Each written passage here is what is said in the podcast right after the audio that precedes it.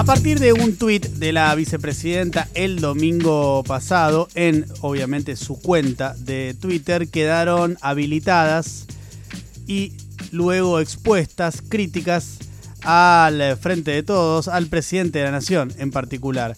Eh, aquel tuit, recordemos, por si alguien no sabe bien de qué estamos hablando, fue el de la vicepresidenta citando una nota del periodista de página 12 Alfredo Zayat.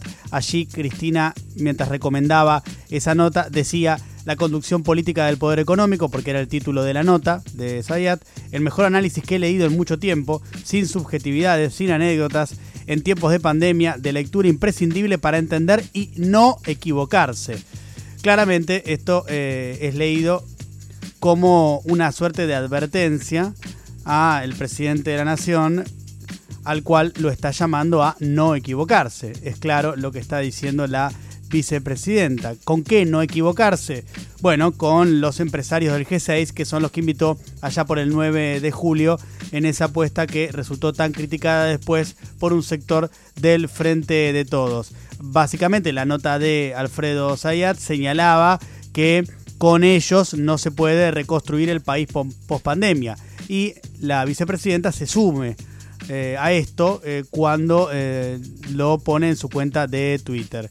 hay también probablemente otro problema ahí desde la mirada de la vicepresidenta y es quienes no estaban en esa foto. En esa foto no estaban los trabajadores de la economía popular o no estaban tampoco los integrantes de la CTA o no estaban tampoco los eh, representantes del sector de la salud tan importante en tiempos de pandemia. Bueno, son múltiples las lecturas que uno puede hacer de quienes no estaban y cuáles son los que tal vez la vicepresidenta esperaba que estén ahí. Pero lo, sí, eh, lo que sí es cierto, lo que no hay dudas, es que hay ruido eh, al interior del Frente de Todos y una mirada distinta, al menos en este aspecto, de la reconstrucción post-pandemia de la vicepresidenta y el presidente de la Nación. Por supuesto que también puede ser leído lo que hizo la vicepresidenta como un eh, mensaje doble, no solamente a Alberto Fernández, sino también al núcleo duro que la sigue, al kirchnerismo más más duro, ¿no? Eh, al cual parece que le dijo tomen la pelota un minuto y jueguen, ¿no? Con este tweet. Porque, eh, está de más decirlo, no es que hay una confabulación en la cual la vicepresidenta se pone a llamar a, por ejemplo, Eve de Bonafini para decirle salí a hablar. Eso es una ridiculez completa. Lo que sí pasa es que en ese tomen la pelota un minuto y jueguen, hay varios que se sienten habilitados y juegan como pasó con Eve de Bonafini y sus fuertes críticas al presidente de la Nación, también por esa reunión del 9 de julio. Además, después se sumó Julio Devido en eh, Twitter, que tuvo el intercambio eh, muy violento con Grabois. También Norita Cortiña se sumó a las críticas. Bueno, eh, fueron varias. también hay que decir de nadie orgánico, ¿no? Del frente de todos. No hay ahí intendentes, no hay gobernadores, no hay ningún ministro. Solamente diría que la relevancia que toma esto la toma claramente porque la que habilita es la vicepresidenta de la Nación, que sin dudas es la figura política más importante de la Argentina. Vaya si tiene peso. Em, veía también hoy en una nota que escribía Gaby Sued, nuestro amigo Gaby Sued, ahí en La Nación, donde contaba que la línea que bajó Santiago Cafiero, el jefe de gabinete, es respondamos con gestión. Por eso también ayer el acto de Alberto Fernández junto a dos eh, personas que le responden y mucho. Una de ellas es eh, Catopodis, ¿no? Eh, y la otra es Nicolás Trota, ministros puros del albertismo. además, también en todo este lío que se armó, salió el Cuervo Larroque, una persona muy cercana a Máximo Kirchner, eh, espalda con espalda, y dijo, lo primero que hay que hacer es bancar a Alberto, le bajaría la atención a las expresiones disonantes dentro de la coalición y que todos nos tengamos más paciencia, dijo Larroque hoy en declaraciones radiales. Ya Agustín Rossi, el ministro de Defensa, hombre también muy cercano al kirchnerismo, pero por supuesto que no integra ni nunca integró la cámpora, pero muy cercano al kirchnerismo, eh, dijo en su cuenta de Twitter, desde mi lugar de militante, con respeto, les digo a mis compañeros y compañeras que hoy la tarea más importante es bancar a Alberto. Bueno, después se sumó Cabandier, se sumó Gioja, varios salieron. Ahora, en el medio de todo esto, discusión, ida, vuelta, internas expuestas innecesariamente, a mi entender, de la coalición gobernante en un momento tan, pero tan, pero tan, pero tan complejo, sale eh, Víctor Hugo Morales, eh, un eh, periodista que es muy cercano al kirchnerismo y se indigna por la posición argentina con respecto a Venezuela.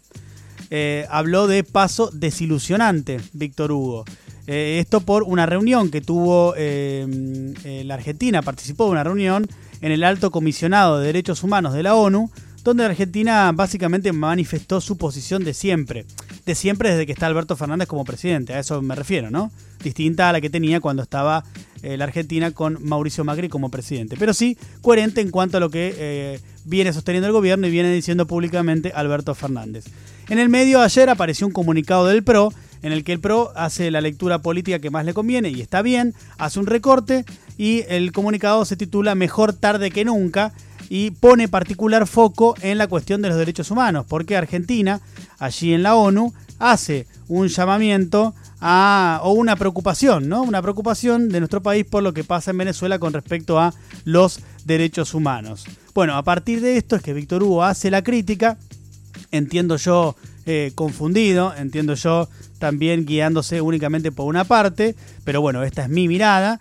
Eh, lo cierto es que hace una crítica fuerte y el presidente de la Nación no tiene mejor idea que llamarlo a Víctor Hugo Morales para explicarle lo que en realidad eh, es la posición argentina. La verdad que la posición argentina, si Víctor Hugo lo, hubiera visto en lo que se expuso en la ONU, es muy clara, no, no, no deja punto a confusión. La Argentina lo que dice es, eh, en, esa, en, esa, en ese recinto de la ONU se discute un informe de Michelle Bachelet. El informe de Michelle Bachelet, que es la titular de la ONU encargada de esa área vinculada con los derechos humanos, es muy concreto en cuanto a las violaciones de los derechos humanos que se producen en Venezuela.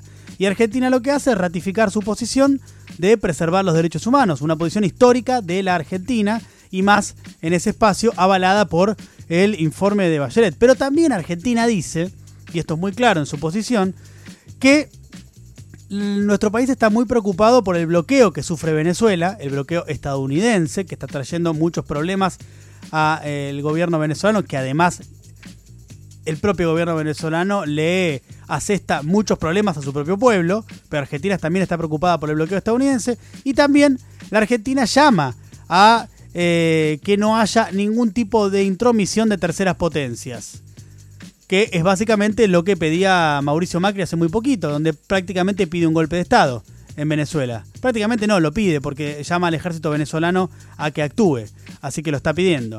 Eh, entonces la posición del gobierno argentino es muy clara, llama la atención que Víctor Hugo haga este recorte, pero bueno, nada, está en todo su derecho en definitiva. Lo llamativo, más llamativo es que el presidente lo llama a Víctor Hugo para aclararle qué es lo que eh, Argentina piensa. Porque en definitiva, la Argentina también tiene un canciller, ¿no? Si el gobierno vio que desde el día de ayer lo que estaba pasando es que el PRO hacía un recorte, sobre ese recorte que hacía el PRO, después algunos medios en el día de hoy también se sumaron y únicamente señalaban la cuestión crítica que Argentina tiene con los derechos humanos, bueno, si el gobierno quería aclarar algo, lo podría haber hecho el canciller. Hoy por la mañana sale en tres o cuatro radios y aclara cuál es la posición eh, Argentina al respecto. Pero no, otra vez el presidente le contesta a Eve, el presidente le contesta a Víctor Hugo Morales y así sucesivamente, ¿no? Eh, y además termina algo, eh, todo esto termina en algo increíble, que es terminamos discutiendo sobre Venezuela cuando estamos en una situación que la combinación de la desastrosa gestión que llevó adelante Mauricio Macri y que heredó ahora este gobierno, sumada a la pandemia, nos pone al borde del abismo. Entonces, no sé si es lo más oportuno ponerse a discutir sobre qué pasa en Venezuela cuando Argentina además ya plantó su posición en la ONU.